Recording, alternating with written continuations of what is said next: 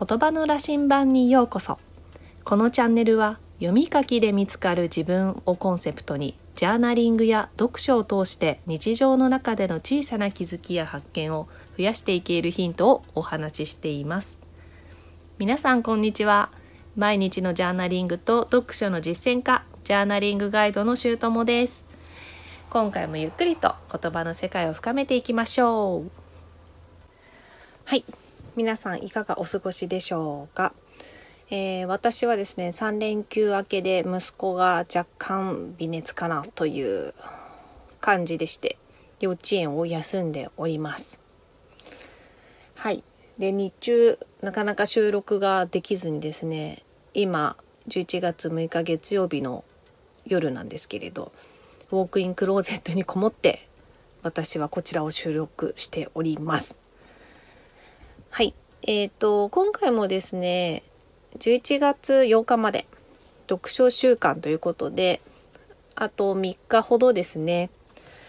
えっ、ー、と、今回も本にまつわる配信をお送りしたいと思います。あ、でですね、あのー、以前紹介しておりましたジャーナリング企画、まいちんさんのジャーナリング企画が11月6日から始まっておりまして私も早速テーマを受け取ってジャーナリングをしてみました。でですねあのお題に沿って書き始めたはずなのに着地点が全く違うところに行ってしまってなんかこれもジャーナリングの面白さかなと思ってるんですけれど、まあ、このジャーナリングの感想などもねあのこの音声配信でしていきたいと思うんですがまあ一旦11月8日まではちょっと本に関わる配信をお届けしたいと思いますので今日もえー、っとですね本のご紹介などしていきたいなと思います。でですねえっとね今回はただの本のご紹介ではなくってちょっとねえっと私の実の母から面白い番組やってたわよっていうことであの紹介してもらった番組があるんですけれどあのね、鈴木保奈美さんっていう女優の方ですね。知ってる方も多いかと思うんですけれども、その方がご出演されているあの本読みましたっていう本の番組が、えっと、BS テレ東で11月6日から1週間に1回4回にわたってあの放送されるそうなんですよ。で、その第1回を母が見て面白かったわよってこう教えてくれたんですけど、もうねその終わってから教えてもらってもどうやって見たらいいんだっていう感じだったんですけどあの調べてみたらあのテレ東アプリっていうのがあってそこで見逃し配信を見れたので私はちょっとその方法を使ってはい見てみました。えっ、ー、とねこの番組で、えっと、最近の売れ筋の本をご紹あのランキングで紹介され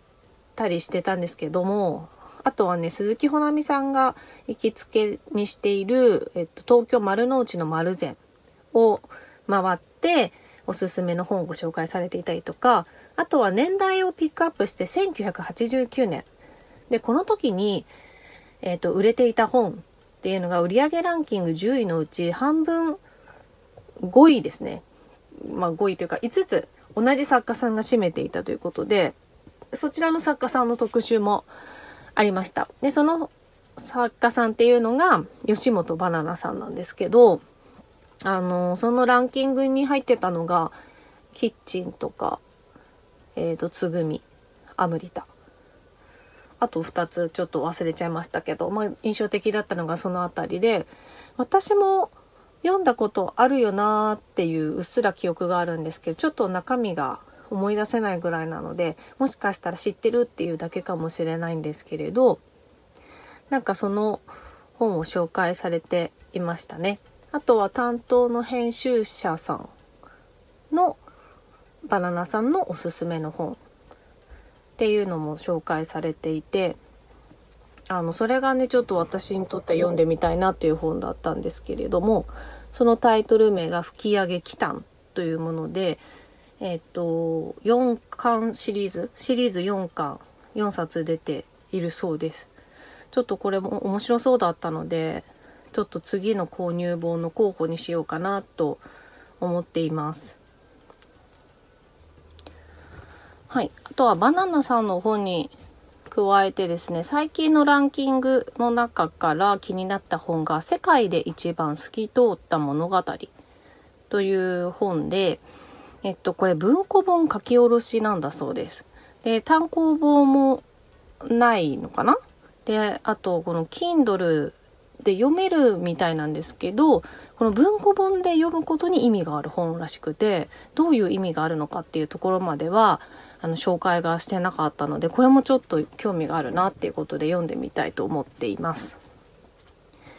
であとはね上位に来てたのは東野圭吾さんとか伊坂幸太郎さんで私ももちろん知っている方々なんですけれどなんか意外とこのお二方ドラマ化とかもされていたりとかするのであの知ってるつもりだったんですけど本をちゃんと読んだことないなっていうのがちょっと改めて思ったのでこのお二方の本もあの読んでみたいなと思っています。はですねその鈴木保奈美さんがおすすめされていた本の中で外国の作家さんであるポール・オースターさんっていう方の「幻影の書」をおすすめされていたのでえーと、その本も読んでみたいなと思っているんですけれど結構外国の作家さんまでまだ私はたどり着けてなくて小説も最近読み始めた、うん、ばかりというかあの、うん、そうですね。結構その1年ぐらい前はだいたい月に1冊本を読めばいい方だったんですけどその1冊の本も自己啓発本とか実用書っていうのが多かったのでその小説をね自分で買って読み始めたのってほんとつい最近でその夏休み前に書店でこう面白そうだなって思ったものを45冊ぐらい買ってそれを読ん読んでるんですけどあの少しずつ少しずつ読んでいてその買った本がそろそろ読み終わりそうなんですね。なのでちょっと今回この「あの本読みました」という番組でおすすめされている本というのはあの全て小説なんですけれどこれをかなり参考にさせていただいて次読む小説を決めたいなと思っています。そうでその鈴木保奈美さんの行きつけである東京の丸の内の丸善って私これまで行ったことなくて行きたいなと思ってるんですけどあの4階1階から4階まであってそのフロア全てぐるっと回りたいなって思っててるんですけどねその家族を連れていくっていうと子供なんか特にちょっと待っててとかってできないなと思ってどうしようかな いつ行こうかなって思ってたんですけどなんかほんとナイスタイミングでちょっと東京に行ける機会ができてえー、でしかも一人で行けそうなのでちょっと違う用事で行くんですけれどちょっとこの丸善にも寄って、うんと、ぐるっとゆっくり回って本を探していきたいと思います。あのこの番組でおすすめされている、まあ、本もそうですしあと何か回っているうちに出会える本とかがあればいいなと思っています。はい、なのでその丸善に行った感想とか あの買ってきた本とかもあの今後お話できたらなと思っています。はい、今日はここまでになります。最後までお聴きくださりありがとうございました。このチャンネルでは言葉の力、ジャーナリングの奥深さをリスナーの皆様と探っていく時間にしたいと思っています。配信のご感想やご質問、気づきなどはコメントやレターでいただけると嬉しいです。また次回、